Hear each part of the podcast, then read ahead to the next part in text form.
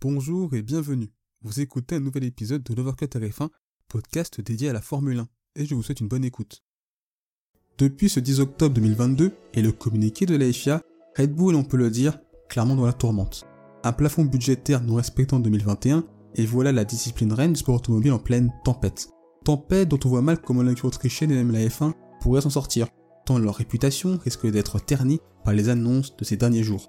Alors concrètement, de quoi l'écurie de Milton Keynes est-elle accusée? Quelles sanctions? Est-ce que ces affaires rendent illégitimes les titres de Max Verstappen et Red Bull en 2021 et même 2022 Et enfin, la F1 est-elle en danger? C'est justement ce qu'on va voir dans cette analyse. Salut les amis et bienvenue pour cet épisode d'analyse où va donc parler Red Bull et non-respect du plafond budgétaire. Une analyse développée sur trois prismes. Un premier prisme qui fera office d'introduction, car avant d'entrer réellement dans l'analyse, il est très important de faire une mise en contexte afin d'expliquer à la fois le règlement financier et le budget capé qui en a découlé. Ce lundi 10 octobre, la FIA a donc délivré aux équipes des certificats de conformité avec le plafond budgétaire 2021.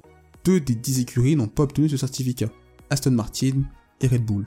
Pour Aston Martin, c'est une infraction à la procédure administrative qui pose problème. Quand pour Red Bull, c'est à la fois une infraction administrative, mais aussi des dépenses excessives ayant conduit au dépassement du plafond budgétaire. Red Bull est plus précisément coupable d'une infraction mineure sur le budget cap 2021. Alors en quoi consiste ce budget cap?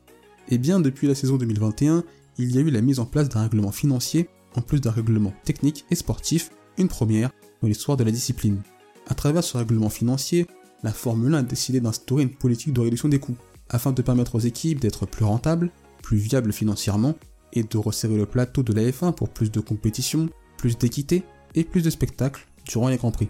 La mise en place d'un budget plafonné symbolise justement cette politique de réduction des coûts.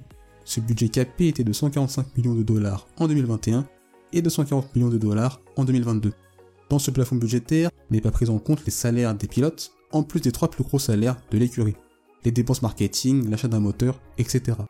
Par contre, ce budget plafonné prend en compte toutes les dépenses liées au développement de la voiture, la RD, etc., les salaires des autres membres de l'équipe, les dégâts sur les voitures et leur réparation, ou encore la logistique. C'est donc une façon d'encadrer les dépenses liées aux performances des monoplaces. Et ça a surtout impacté les grosses équipes, comme Mercedes, Red Bull ou encore Ferrari, qui ont dû réduire leur voilure en dépensant moins d'argent dans le développement de leur voiture, ainsi qu'en réduisant leurs effectifs afin de respecter la limite budgétaire. Pour résumer, c'est donc une sorte de fair play financier de la F1, qui encadre donc les dépenses liées au développement des monoplaces. C'est une manière de permettre aux écuries les plus modestes de pouvoir espérer gagner à moyen long terme. Avec ce nouveau règlement, tout un écosystème a donc été mis en place pour rendre la F1 plus attractive pour les équipes et enfin viable financièrement. Et n'hésitez pas à voir mon épisode pleinement consacré à la réglementation 2022 où je parle en détail des changements techniques mais également des changements financiers et de pourquoi la F1 a mis tout ça en place. Mais une fois ce long préambule fait, quid de Red Bull dans tout ça? Eh bien comme je l'ai dit il y a quelques instants, l'équipe autrichienne est coupable d'une infraction mineure sur le budget 2021 est considéré comme infraction mineure un dépassement du budget plafond de 5% maximum, soit 16,5 millions d'euros. À l'heure actuelle, le montant exact n'est pas connu officiellement, même si les rumeurs évoquent un montant compris entre 1 et 2 millions de dollars. Mais en quoi ce dépassement peut poser problème? Eh bien, cette surdépense pose, et c'est justement le second prisme de mon analyse, la question de la légitimité du titre de Max Verstappen en 2021. Car on peut clairement assimiler cela à du dopage financier, dans le sens où ce dépassement signifie que potentiellement, Red Bull a pu dépenser plus d'argent que ses concurrents dans le cadre du développement de sa voiture 2021 et dans une saison aussi serrée, face à Lewis Hamilton, la moindre évolution apporte un gain significatif. 1 million d'euros, c'est une somme conséquente, et en F1, on peut faire énormément de choses avec cette somme. On peut bénéficier d'un aileron avant évolué, d'un nouveau fond plat, plein d'éléments d'une monoplace qui apportent un gain net de performance.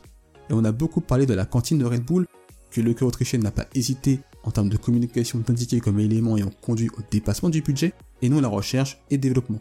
N'importe qui a le droit de se défendre, d'émettre des arguments, même si ce genre de défense me semble un peu court, et voir que pour pas mal de personnes, oui, c'est à cause de la cantine, oui, un million, c'est insignifiant, et bah je ne comprends tout simplement pas ces justifications, et dire ça, ça ouvre la porte à toutes les tricheries possibles concernant l'aspect financier. La FIA définit un budget maximum à chaque équipe, et bien tu gères ce budget, tu prends en compte chaque paramètre, et si tu constates que tu dépasses dans un département, tu réduis la voilure dans les autres, et c'est aussi simple que ça. On ne peut pas juste dire c'est la faute à la cantine. Red Bull a tout simplement très mal géré son budget 2021. D'ailleurs, pas mal d'écuries grincent sur le fait que cela ait pu aussi apporter un avantage pour cette année. Car en 2021, les équipes travaillaient à la fois sur les voitures 2021, mais aussi sur celles de 2022. Donc ce dépassement implique que Red Bull a pu aussi plus travailler sur sa voiture 2022 que ses adversaires. Et quand on voit le déroulé de cette saison, bien sûr maintenant l'RB18 est nettement au-dessus, mais en début de saison, quand elle était moins dominante et luttait face à Ferrari, on peut imaginer que peut-être, avec un budget respecté, Red Bull aurait été plus loin de Ferrari début 2022 et par conséquent, le déroulé de cette saison aurait été complètement différent. Alors tout ça n'est pas une garantie, mais ce budget non respecté fait que l'on peut se poser la question. Car d'un point de vue moral, toute cette affaire fait perdre en légitimité le titre de Max Verstappen en 2021. Bien plus que le Grand Prix d'Abu Dhabi en lui-même, même si l'addition de ces éléments ne plaide pas en faveur de Red Bull et de son pilote. Alors bien sûr le néerlandais est une victime collatérale de tout ça, mais il a malgré tout profité entre guillemets d'une voiture dopée. Et de fait, ça ternit son titre 2021, voire celui de 2022. Et c'est dommage car c'est un pilote talentueux, unique dans son genre, et ça je pense que personne ne peut contredire ce point. Mais son écurie est fautive, et ça va forcément se répercuter sur la perception de chacun d'entre nous sur les titres obtenus par le néerlandais jusque-là. Alors quelles sont les sanctions dont pourrait coper Red Bull? Dans le cadre d'une infraction mineure au budget, il y a un panel de sanctions assez flou pour l'heure. Ça va de la simple amende au retrait de points de championnat concerné, en passant par une réduction du budget pour la saison suivante, ou encore moins de temps de développement en soufflerie et CFD. CFD pour soufflerie sur ordinateur. C'est donc l'ensemble des sanctions possibles. Et la FIA a voulu rendre cela le plus flou possible pour que les équipes ne décident pas de peser le pour et le contre, en se disant par exemple ça vaudrait le coup de dépasser de temps le budget, etc. On peut établir un parallèle avec le cyclisme et le dopage. Je l'avais dit précédemment, mais c'est comme si Max Verstappen avait bénéficié d'une voiture dopée, dans le sens où Red Bull est coupable de dopage financier. Ross Brown avait déclaré en 2019 que toute équipe dépassant le budget devrait être exclue des championnats pilotes et constructeurs. Des mots forts à l'époque, mais qui selon moi étaient plus de la communication qu'une réelle déclaration d'intention, au vu de l'étendue des possibilités de sanctions. Après le retrait de titre a posteriori, ce n'est pas quelque chose qui est dans la culture de la F1, mais dans le cyclisme c'est très courant. Quand un coureur est contrôlé positif à des produits dopants, il est exclu quel que soit son classement final. Des sanctions envers Red Bull sont je pense nécessaires, mais la question de sanctionner aussi le pilote se pose, car il a bénéficié lui aussi de la tricherie de son équipe. Et sur ce point, finalement le monde de la F1 est divisé en deux parties, comme l'affaire Dreyfus. Un camp intransigeant et un autre, on va dire plus conciliant, et souhaitant sanctionner fortement l'équipe.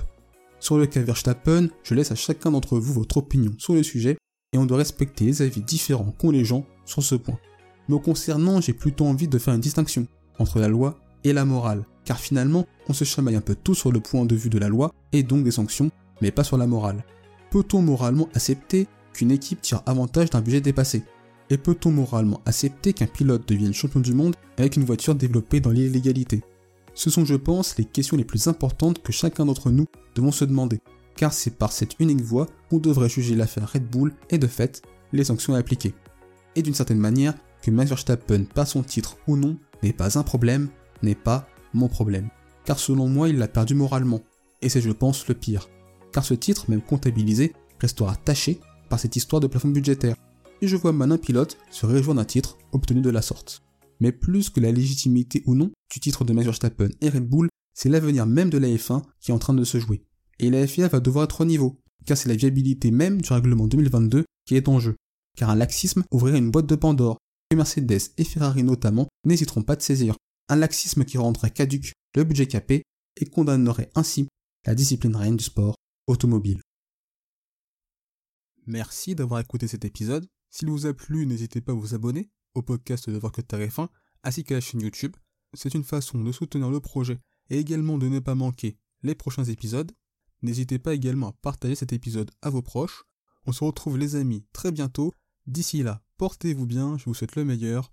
Salut